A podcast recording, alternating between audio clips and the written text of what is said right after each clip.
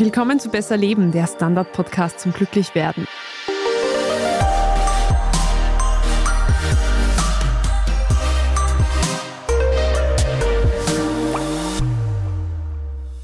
Ich bin Franziska Zeudel. Ich bin Selina Thaler. Und Selina, wie geht's dir und deinem Körper eigentlich heute?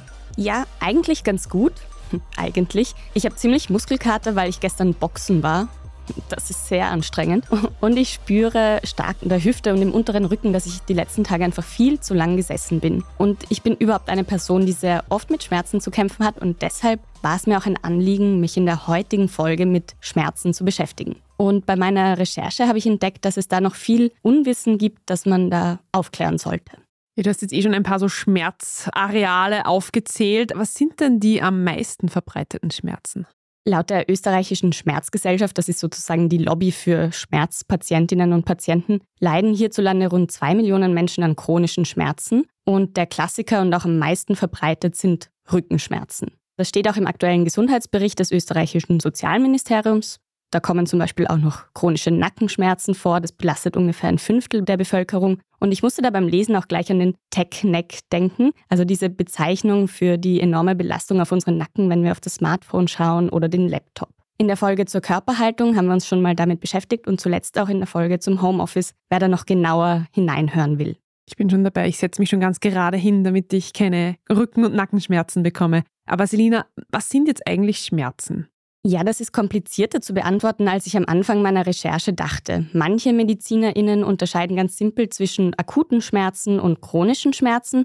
Wenn man sich das jetzt genauer anschaut, dann gibt es so drei Typen. Nämlich erstens den Schmerz, an den wir wohl alle als erstes denken, nämlich so ein Schmerz als Alarmsignal als körpereigenes Frühwarnsystem, das uns eben vor negativen Reizen schützen soll. Das also sagt, Achtung, wenn du jetzt noch länger auf die heiße Herdplatte greifst, dann wird es brenzlig. Und das kann eben auch sein, wenn wir länger auf heiße Sachen, auf kalte Sachen oder scharfe, stachelige Dinge greifen. Also ich glaube, wir alle kennen das.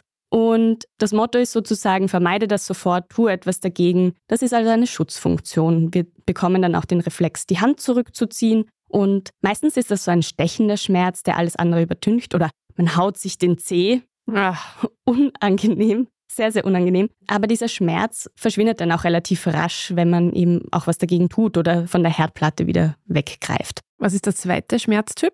Der soll uns auch schützen, funktioniert aber ein bisschen anders. Also angenommen, wir haben uns den Ellbogen angehaut oder ein Gelenk ist entzündet oder wir hatten auch eine OP und die Wunde verheilt, dann gibt es den sogenannten Entzündungsschmerz, der rund um diese Stellen auftritt und uns automatisch diese Regionen schonen lässt, damit sie eben besser heilen.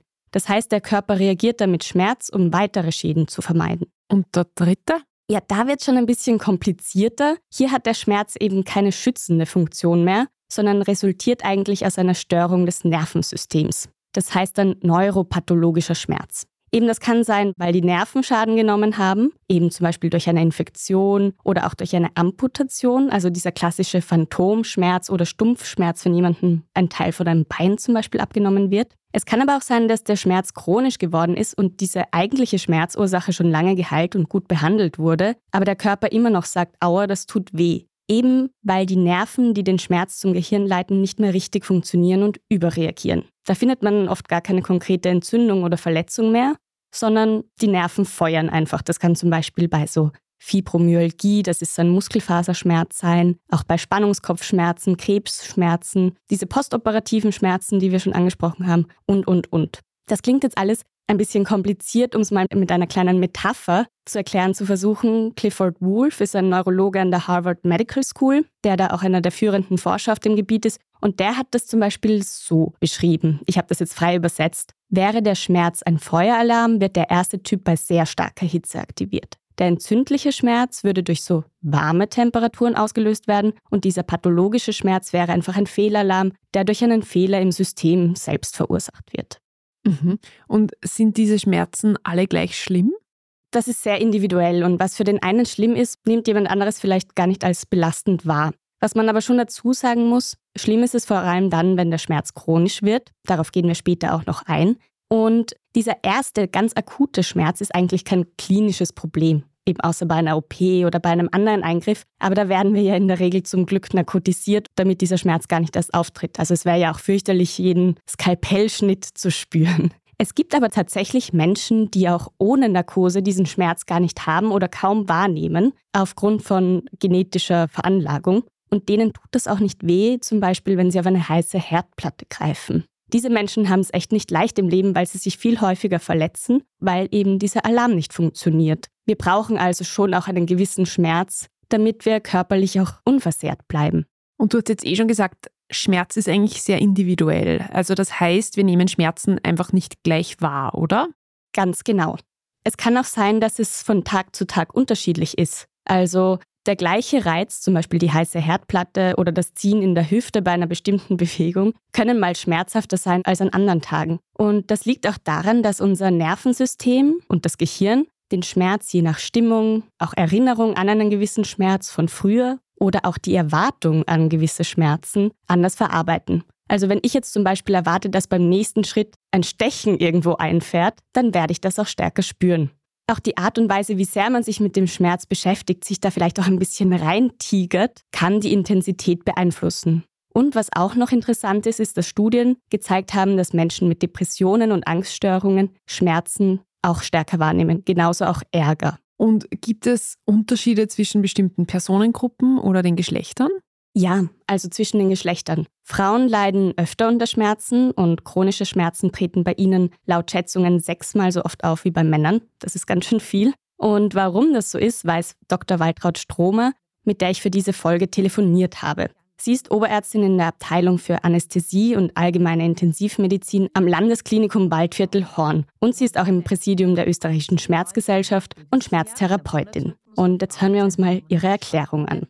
Es gibt unterschiedliche Gründe. Ja, es gibt eben die biologischen Gründe, genetische, hormonelle Gründe, auch psychologische. Also Frauen leiden ja häufiger unter Depressionen, Angststörung, Schlafstörung und natürlich auch soziologische Gründe. Nicht Frauen, die ihre Gefühle äußern durften und dürfen und Männer, die das in der Vergangenheit nicht durften, weil das als Schwäche angesehen worden ist.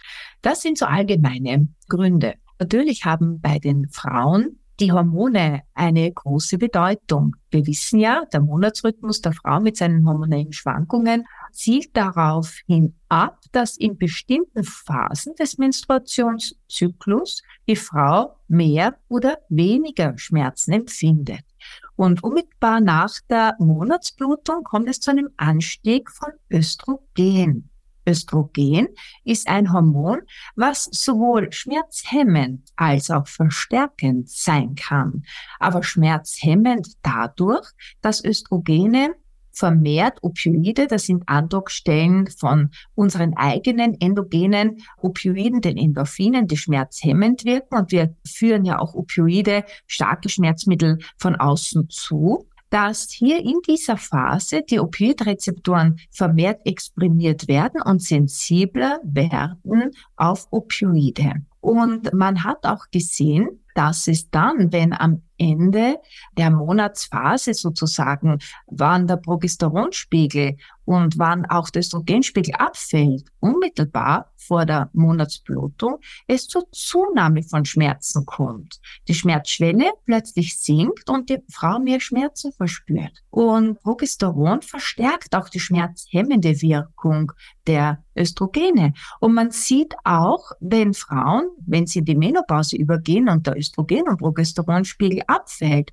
sie mehr Schmerzen haben. Und die Frau hat eben eine geringere Schmerzhemmung als der Mann. Auch das periphere und zentrale Nervensystem der Frau ist empfindlicher über Schmerzreize oder gegenüber Schmerzreizen. Man hat ja angefangen so 1970 mit Studien im Labor. Man hat da Frauen und Männer unterschiedliche Schmerzreize ausgesetzt, also elektrische Reize, thermische Reize und auch Druck.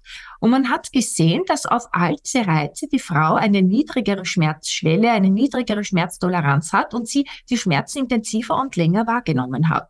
Was ich hier auch noch ergänzen möchte, weil es immer noch ein verbreiteter, sehr rassistischer Mythos ist, dass Studien zeigen, dass immer noch viele Medizinerinnen und Medizinstudierende etliche Vorteile haben und zum Beispiel glauben, dass schwarze Menschen und People of Color Schmerzen besser aushalten würden. Das ist völliger Blödsinn und total rassistisch, nämlich wie wir Schmerzen wahrnehmen, hat nichts mit der Herkunft zu tun und ist, wie wir schon besprochen haben, höchst individuell.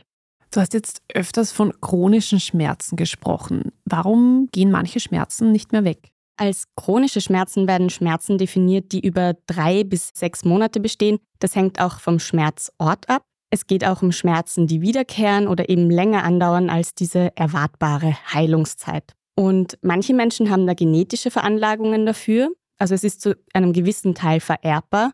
Laut Zwillingsstudien liegt da die Vererbbarkeit bei 25 bis 50 Prozent. Aber das ist eben noch lange nicht alles. Einer der Hauptgründe, warum Schmerzen bleiben, ist die Art und Weise, wie wir sie empfinden und wie wir damit umgehen, sagt die Expertin Stromer. Sie erklärt uns jetzt, wie Schmerzen chronisch werden. Chronische Schmerzen entstehen immer dadurch, dass akute Schmerzen nicht adäquat behandelt werden. Wenn ich jetzt Schmerz, ja, einen Schmerzreiz habe, werden Zellen aktiviert, die Schmerz leiten. Wenn ich jetzt Schmerzen habe, muss man sofort diese, es werden diese Prostaglandine, diese Entzündungsmediatoren durch eine adäquate Schmerztherapie unterdrücken, sodass diese Sinneszelle nicht mehr erregt wird. Mache ich jetzt keine gute Schmerztherapie, keine adäquate Schmerztherapie, wird diese Zelle durch diesen Reiz und durch diese physiologischen Mediatoren immer mehr gereizt die Reizschwelle sinkt, ein Schmerzreiz wird immer stärker wahrgenommen und plötzlich fangen auch an Mechanorezeptoren, Zellen, die Berührung wahrnehmen. Ich streichle mich.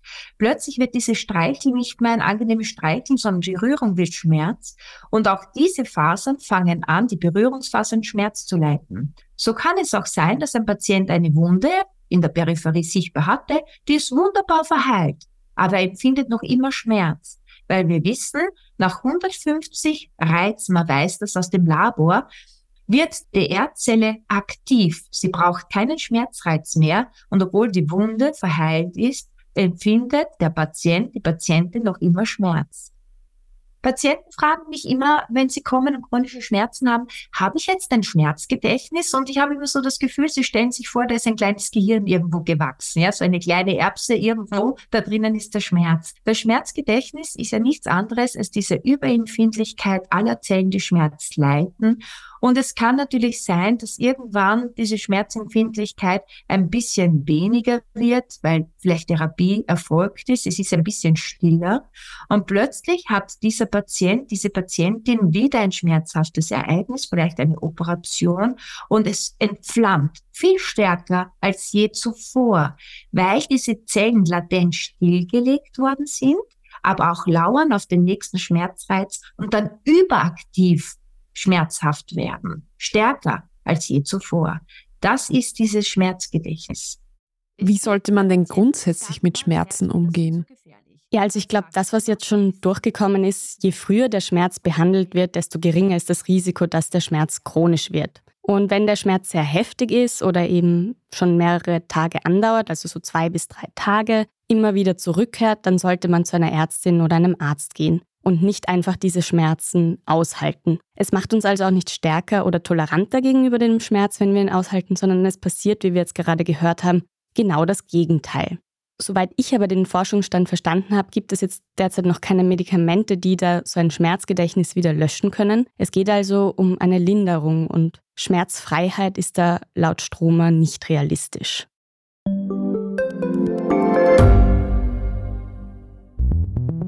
Wie können wir die Erderhitzung stoppen? Wie verändert künstliche Intelligenz unser Leben? Und wann wird nachhaltiges Reisen endlich einfacher? Um diese und viele weitere Themen geht es im Podcast Edition Zukunft und Edition Zukunft Klimafragen. Ich bin Alicia Prager. Und ich bin Julia Beirer. Wir sprechen über Lösungen für das Leben und die Welt von morgen. Jeden Freitag gibt es eine neue Folge, überall, wo es Podcasts gibt.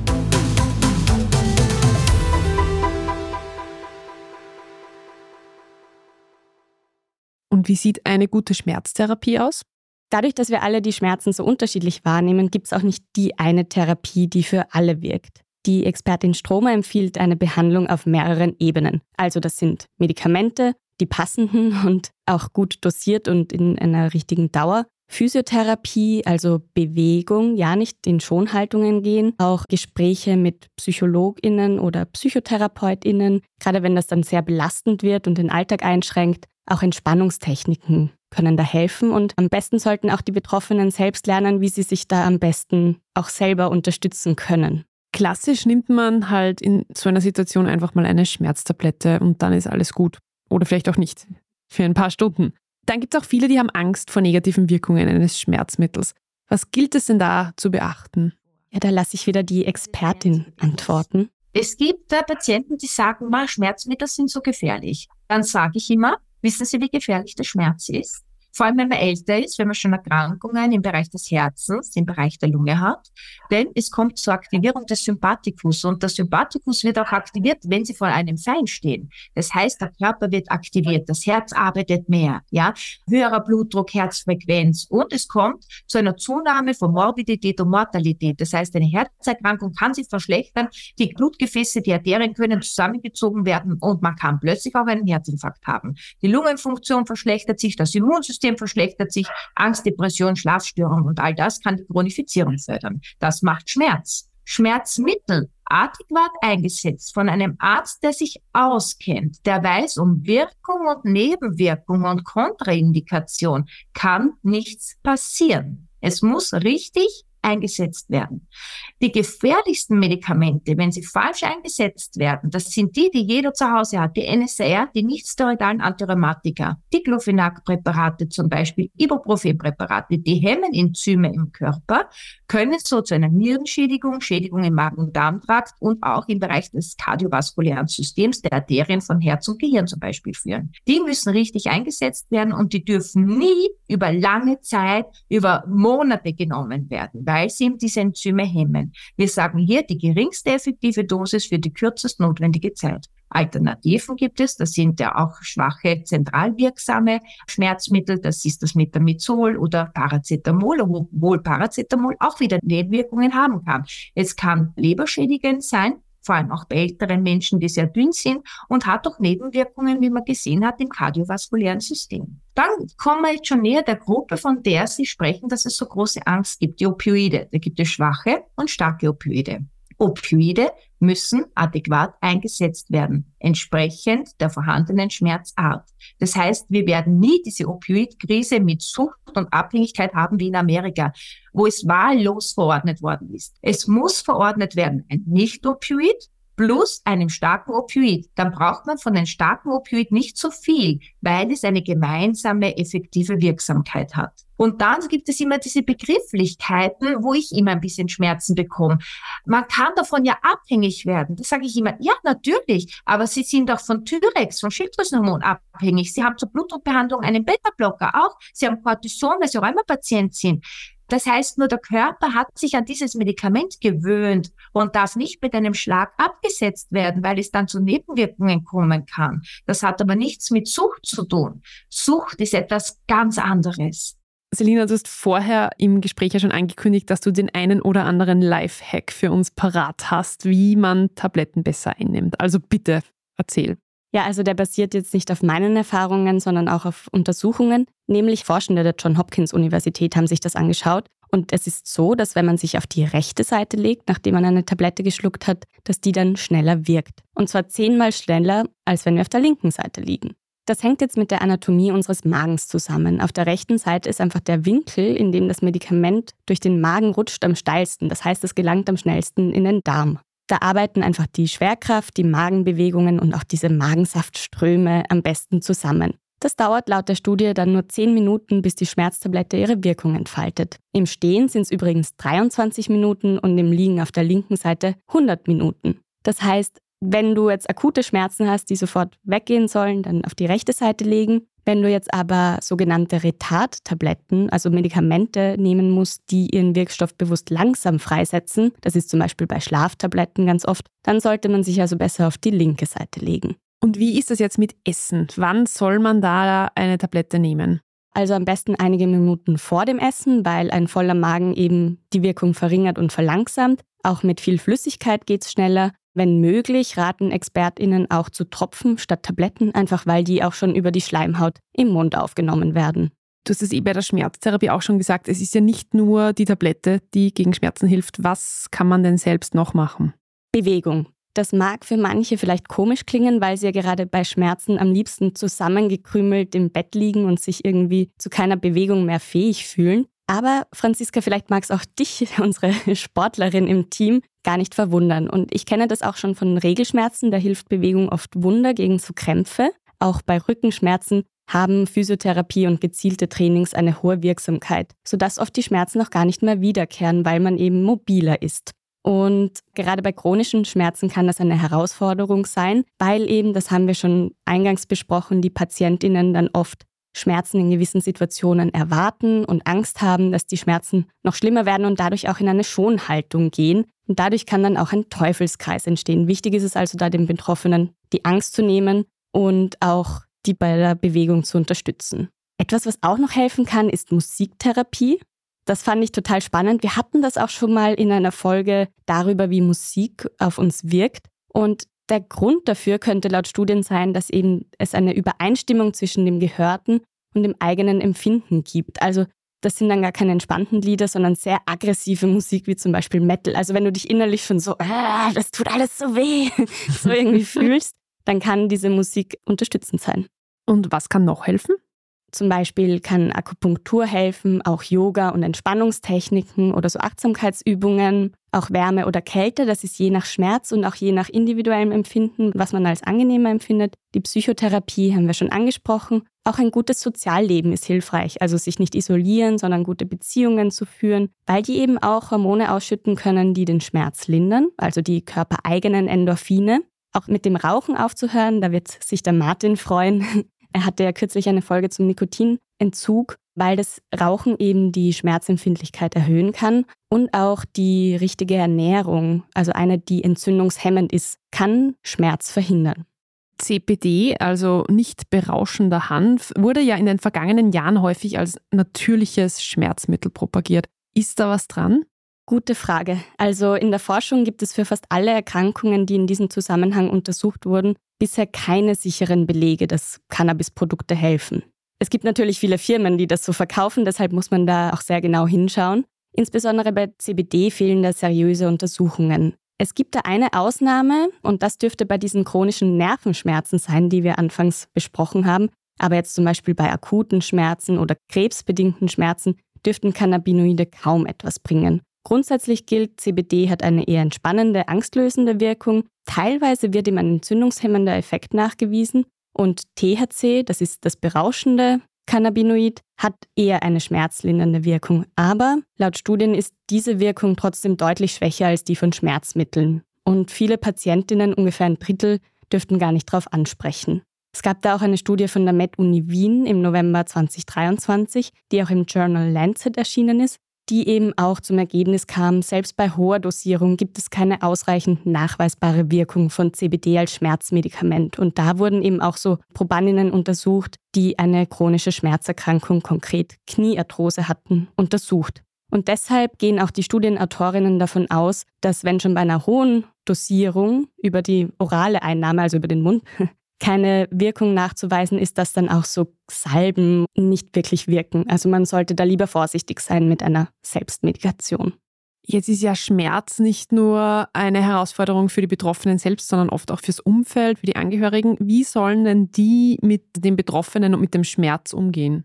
Ja, bei meinem Telefonat mit Frau Dr. Stromer hat sich ergeben, natürlich ist es gut, wenn man bekümmert wird, wenn man Schmerzen hat. Aber gerade so übermäßige Sorgen können die Situation sogar verschlimmern und dieses negative Verhalten gegenüber dem Schmerz, also diese Schonhaltung zum Beispiel, noch verstärken. Also wichtig ist, dass Angehörige unterstützen, zum Beispiel bei Arztbesuchen oder zu Physiotherapie motivieren oder auch mit den Patientinnen oder mit den Verwandten rausgehen, gemeinsam spazieren gehen, eben diese Bewegung vielleicht forcieren und dann nicht nur bemitleiden weil dieses Mitleid würden ohnehin viele Schmerzpatientinnen gar nicht wollen. Das ist jetzt vielleicht so gegen Ende der Folge hin eine sehr große Frage, aber was ich mich schon frage, ist, wie kann man den Schmerz eigentlich vorbeugen?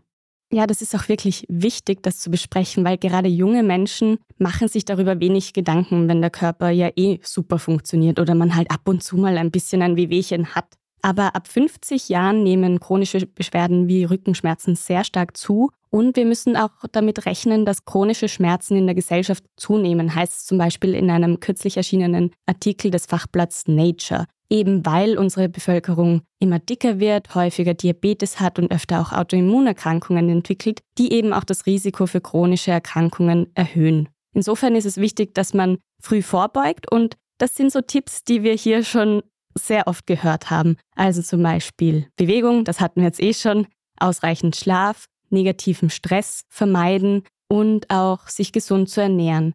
So kann der Schmerz verhindert und auch eben letztlich gelindert werden. Und Podcast hören. Genau. Hobbys verfolgen, Dinge, die einem gut tun, schadet nie. An dieser Stelle auch nochmal der Verweis. Im Februar findet der erste Besser Leben Themenmonat statt. Unser Schwerpunkt ist die Freundschaft. Da schauen wir uns ganz viele unterschiedliche Aspekte an. Wir freuen uns über Input von euch dazu, über Themenvorschläge aus dem Bereich Freundschaft an besserleben.derstandard.at. Wir freuen uns auch über allgemeines Feedback, allgemeine Themenvorschläge und eure Erfahrungen mit Schmerz. Und damit ihr die Folgen zur Freundschaft nicht verpasst, abonniert uns gerne überall, wo ihr Podcasts hört und gebt uns auch gerne eine 5-Sterne-Bewertung, wenn euch die Folgen gefallen haben. Das war Besser Leben, der Standard-Podcast zum Glücklichwerden. Ich bin Selina Thaler. Ich bin Franziska Zeudel. Und diese Folge wurde produziert von Christoph Neuwirth und Scholt Wilhelm. Baba. Ciao.